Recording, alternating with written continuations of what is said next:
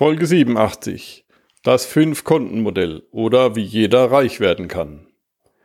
Weihnachten soll ja die Zeit zur Besinnung sein. Jetzt sind viele Betriebe in der Winterpause. Der vorweihnachtliche Stress ist vorbei und zwischen den Jahren findet man auch mal Zeit nachzudenken. Ich nutze die Zeit zwischen Neujahr und Dreikönig immer, um meine Ziele zu überdenken und neu auszurichten. Zahlst du dir selbst ein Gehalt? Also Geld, das nur für dich ist, zum Spaß haben oder in deine persönliche Spardose? Wie du das hinbekommst, erkläre ich dir in dieser Folge. Diese Episode wird präsentiert von der Podcast Meisterschule. Du hast auch eine wichtige Botschaft, welche du mit der Welt teilen möchtest?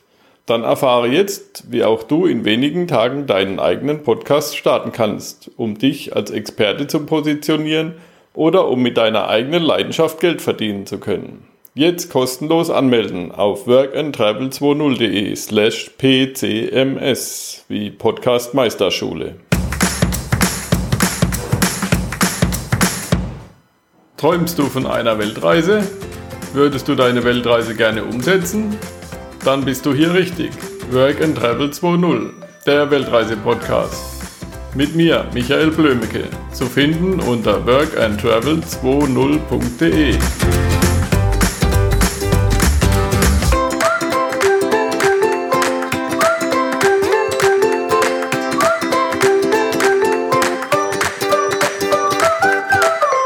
Hast du nur ein Konto, auf das dein Gehalt oder Verdienst kommt und von dem alles bezahlt wird?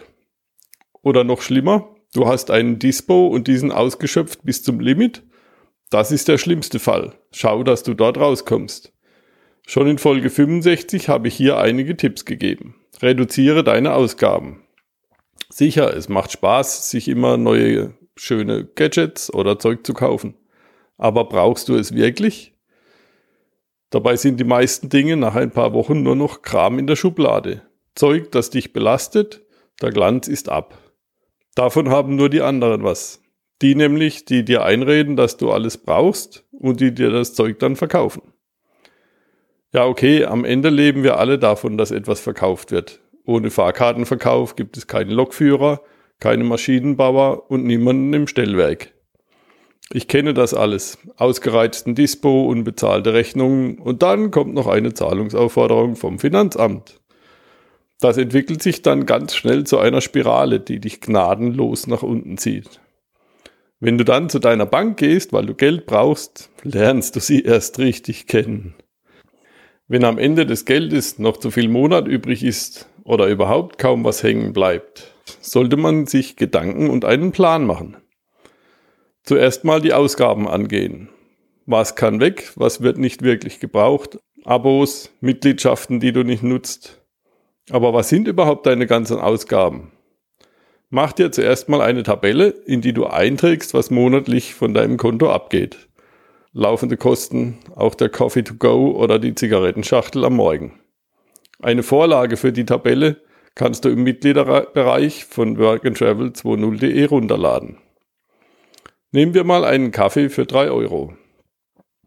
Das an jedem Arbeitstag macht mal 200 Arbeitstage in der Summe 600 Euro pro Jahr. Machst du das 20 Jahre lang, ergibt sich wiederum eine neue Summe von 12.000 Euro. Du sollst jetzt nicht leben wie ein Mönch, nur mal darüber nachdenken, wo dein Sparpotenzial ist. So hast du bestimmt viele kleine Kostenfaktoren, die das Geld aus deinem Portemonnaie saugen. Für 2000 Euro bekommst du sicher eine Kaffeemaschine für dein Büro, eine Tasse und genügend Kaffee für die nächsten 20 Jahre. So kannst du 10.000 Euro sparen mit einer Tasse Kaffee am Tag. Und die Umwelt freut sich über 4000 Kaffeebecher, die nicht mal produziert werden müssen. So, wenn du dann deine Tabelle erstellt hast, dann denke an dein großes Ziel. Die Weltreise oder was auch immer dein Ziel ist. Nur wer ein Ziel hat, wird auch erfolgreich sein und sein Ziel erreichen. In vielen Studien wurde diese Tatsache bereits eindrücklich belegt. Nur leider haben weniger als 5% der Menschen feste Ziele. Wenn du deinem Autonavi kein Ziel eingibst, kann es dich auch nicht dorthin führen, wo du hin willst. Genauso ist es mit deinem Unterbewusstsein. Ohne Ziel kann es dich nicht führen. Wenn du noch keine festgesetzten Ziele, kein Vision Board hast, in der Folge 29 zeige ich dir, wie ich meines aufgebaut habe und wie auch du das kannst. So, jetzt hast du deine Ausgabenaufstellung gemacht und ein Ziel vor Augen. Jetzt kannst du dir einen Plan machen, um das Ziel zu erreichen. Und für eine Zeit lang hau richtig rein. Such dir einen Nebenjob oder eröffne ein neues Geschäftsfeld. Ich finde am besten online. Aber zu diesem Thema besprechen wir ja schon viele Möglichkeiten hier auf workandtravel20.de. Aber jetzt will ich endlich zum Kern dieser Folge kommen, dem Fünf-Konten-Modell wohlhabender Menschen. Solange alle Geldeingänge auf ein oder bei Selbstständigen zwei Konten gehen und die Ausgaben davon abfließen, bekommst du einfach keinen guten Überblick über dein Geld. Besser ist es, mehrere Konten einzurichten. Dein bisheriges Konto kann bestehen bleiben und bedient weiterhin die Einnahmen und Ausgaben. Wenn du selbstständig bist, kommt dazu ein Firmenkonto, das für die Einnahmen und Ausgaben der Firma zur Verfügung steht. So sind die geschäftlichen Zahlungen klar von den privaten getrennt. Dein Gehalt kommt auf das Privatkonto, wird also am Anfang des Monats gezahlt. Auch als Selbstständiger machst du am besten einen Dauerauftrag vom Geschäftskonto auf das Privatkonto. Das Privatkonto darf nie ins Minus geraten. Sonst müssen wir rigoros die Ausgaben kürzen. Ein Leben in Dispo wollen wir never ever. Das gleiche gilt natürlich auch für dein Geschäftskonto. 10% vom Gehalt gehen in ein separates Konto, das Spaßkonto. Das Geld aus diesem Konto ist zum Ausgeben da. Es darf für eine größere Ausgabe wie Urlaub oder ein Wellness-Wochenende auch mal angesammelt werden, muss aber dann geleert werden. Weitere 10 bis 20 Prozent gehen auf das Sparkonto. Von hier gehen Investitionen oder Sparbeiträge ab. Als nächstes Konto haben wir ein Spendenkonto. Dieses wird mit weiteren 10 Prozent gefüllt. Wenn du noch nicht so viel verdienst, kannst du auch mit 5 Prozent anfangen, aber benutze es. Das letzte Konto ist das Rücklagenkonto. Hier sammeln wir Geld für unvorhergesehene Ausgaben und Steuerzahlungen.